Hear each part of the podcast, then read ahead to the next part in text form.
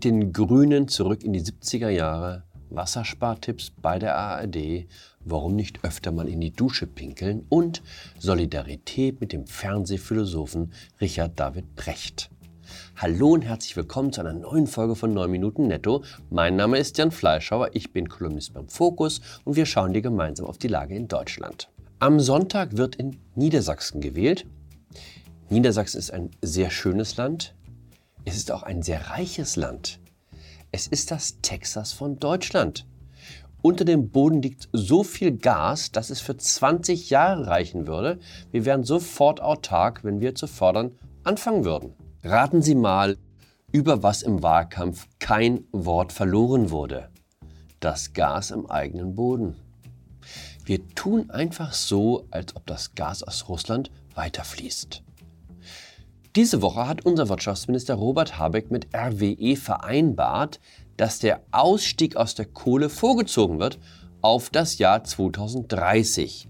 Acht Jahre früher als ursprünglich geplant. Wenn es einen Bereich gibt, in dem das Wünschen noch hilft, wie es im Märchen heißt, dann in der deutschen Energiepolitik. Wie die Zukunft nach erfolgreicher Energiewende aussieht, beschreibt die Taz-Redakteurin Ulrike Herrmann in ihrem Bestseller Das Ende des Kapitalismus. Ich schätze Frau Herrmann. Wir sind einander ein paar Mal in Talkshows begegnet.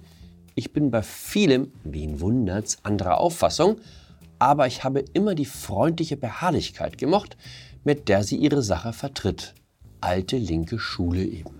Leute, lest mehr Hermann, kann ich nur sagen. In dem Buch steht alles drin, was man über das Leben in der grünen Planwirtschaft wissen muss. So sieht die grüne Zukunft aus. Man isst nur noch regionale oder saisonale Produkte, weil der Flugverkehr weitgehend eingestellt ist. Die nächste Urlaubsreise führt nicht nach Sardinien, sondern bestenfalls nach Rügen. Und natürlich kann man weiter Freunde treffen, aber die sprechen jetzt alle wieder Deutsch. Sao Paulo, Bali oder Bangalore sind so weit entfernt wie zu Marco Polos Zeiten. Notwendige Reparaturen muss man selbst vornehmen. Ein neues Sakko oder Kleid nur wenn Sie wissen, wie man eine Nähmaschine bedient. Die meisten Gebrauchsgegenstände des Alltags teilt man ohnehin mit dem Nachbarn. Bohrmaschinen, Rasenmäher, Bücher, Spielzeuge. Die gute Nachricht ist, Waschmaschinen, Computer und Internet sollen bleiben.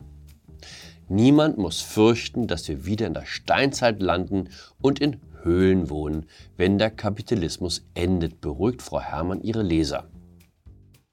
Gibt halt nur von allem weniger. Beziehungsweise, wenn man das Glück hat, einen Computer zu besitzen, dann ist es ein Gerät aus der Zeit, in der man noch an Wachstum glaubte. Warum die Wende zum Weniger? Ganz einfach. Mit Sonne und Wind allein lässt sich kein Industrieland am Laufen halten. Um für Flauten und Dunkelheit vorzusorgen, muss Energie gespeichert werden, schreibt Frau Herrmann. Dieser Zwischenschritt ist so aufwendig, dass Ökostrom knapp und teuer bleiben wird. Ergo, wenn die grüne Energie für alle reichen soll, kommt man ums grüne Schrumpfen nicht umhin. Frau Herrmann empfiehlt die 70er Jahre als Vorbild. Auch damals habe man nicht schlecht gelebt, sagt sie. Es war die Zeit, als Argentinien Fußball-Weltmeister wurde und der erste Teil von Star Wars in den Kinos lief. Ich weiß jetzt nicht, ob ich Star Wars für den Gipfel der Filmkunst halten soll, aber die Musik, die war eindeutig besser. Ich hole jetzt die alten Scheiben wieder raus. Wenn schon Rückabwicklung des Kapitalismus, dann zum Sound von Jimi Hendrix und Janis Joplin. Wie sang Janis Joplin? Freedom's just another word for nothing left to lose. In Deutschland wird nicht nur die Energie knapp, sondern auch das Wasser. Vorbei die Zeiten, als ein Rudi Carell trällerte, wann wird's mal wieder richtig Sommer? Und alle nickten und sagten, ja, früher, da hat noch die Sonne geschienen. Selbst bei den Weihnachtsbäumen sieht's dieses Jahr düster aus. Dünne, verkümmerte Bäumchen. Stellen Sie sich also schon mal darauf ein, dass die Nordmann-Tanne eher einem Wüstentännchen gleichen wird. Erwartungsmanagement ist gerade an Weihnachten die halbe Miete. Da sich diese Sendung nicht als Sendung versteht, die immer nur kritisiert, sondern sich dem konstruktiven Journalismus verpflichtet fühlt, Hier ein Tipp zum Wassersparen. Haben Sie schon mal darüber nachgedacht, morgens auf die Toilette zu verzichten? Pinkeln in der Dusche. Spart im Schnitt 6 Liter Wasser pro Toilettengang. Das sind 2200 Liter pro Jahr. Sie denken, das habe ich mir ausgedacht? Ich habe eine hochseriöse Quelle. Der SWR, also ein öffentlich-rechtlicher Sender, der anders als wir hier per Rundfunkstaatsvertrag zu ausgewogener, verlässlicher und der Demokratie förderlicher Berichterstattung verpflichtet ist. Die Vorteile des Duschpinkelns sind mannigfaltig über den Wasserspareffekt hinaus. Empfindliche Haut leidet unter zu viel Kontakt mit Papier, man kommt nicht mit den Bakterien auf der Klobrille in Berührung und man spart morgens Zeit. Wer weiß, vielleicht gibt es jetzt schon mehr Duschpinkler, als wir denken. Hat nicht die Firma Hackler neulich Insolvenz anmelden müssen? Seht die Zeichen an der Wand, liebe Toilettenpapierindustrie.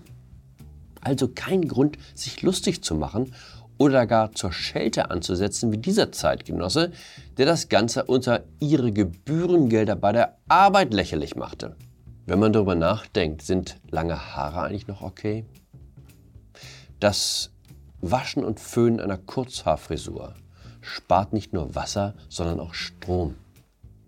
Wer morgens seine Haare nur kämmt, spart im Schnitt eine Kilowattstunde pro Woche. Das sind aufs Jahr gerechnet in Deutschland äquivalent 23 Atomkraftwerke und 46 Kohleblöcke. Gucken Sie Markus Lanz, wenn nicht, macht nichts. Ich hab's für Sie gesehen. Vergangene Woche war der Fernsehphilosoph Richard David Precht zu Gast. Precht hat sich auf Medienkritik verlegt, Deswegen war unter anderem auch Melanie Ammann vom Spiegel eingeladen als Counterpart. Precht ist nicht nur wahnsinnig klug, weshalb er als Philosoph gilt, obwohl er eigentlich nicht Philosoph, sondern Germanist ist. Er ist auch wahnsinnig empfindlich. Das ist seine Achillesferse. Hier sehen wir ihn im Disput mit besagter Frau Ammann. Inzwischen habe ich den Verdacht, Sie haben gar nicht verstanden, worüber wir reden. Worüber wir reden ist, es kann sein, dass, dass das zu kompliziert Elemente. ist für mich. Ich verstehe ja nicht so viel von Medienkritik wie Richard David Precht, aber dafür etwas von Medien. Ich hätte ihm sagen können, dass es keine gute Idee ist, vor einer jüngeren Frau mit dem Zeigefinger rumzufuchteln. Das Bild wird ihn noch lange verfolgen. Wissen Sie, was das hier ist? Das ist hier die kleinste Violine der Welt und sie spielt nur für mich. Oder ich habe hier diese Kontaktlinse gefunden. Ich hoffe, Sie können bald wieder klarer sehen und dann auch meine ganze Brillanz erkennen. Sogar ein Parfum gibt es seit vergangener Woche. Precht, der Duft der heißen Luft. Beliebig und dennoch penetrant. Was würde ich dafür geben, auch einmal im Regal von Douglas zu stehen? Precht ist ein gutes Beispiel, was passiert, wenn man sich selbst zu ernst nimmt. In dem Sinne, bleiben Sie locker, bleiben Sie voller Energie, bleiben Sie mir gewogen. Ihr Jan Fleischhauer.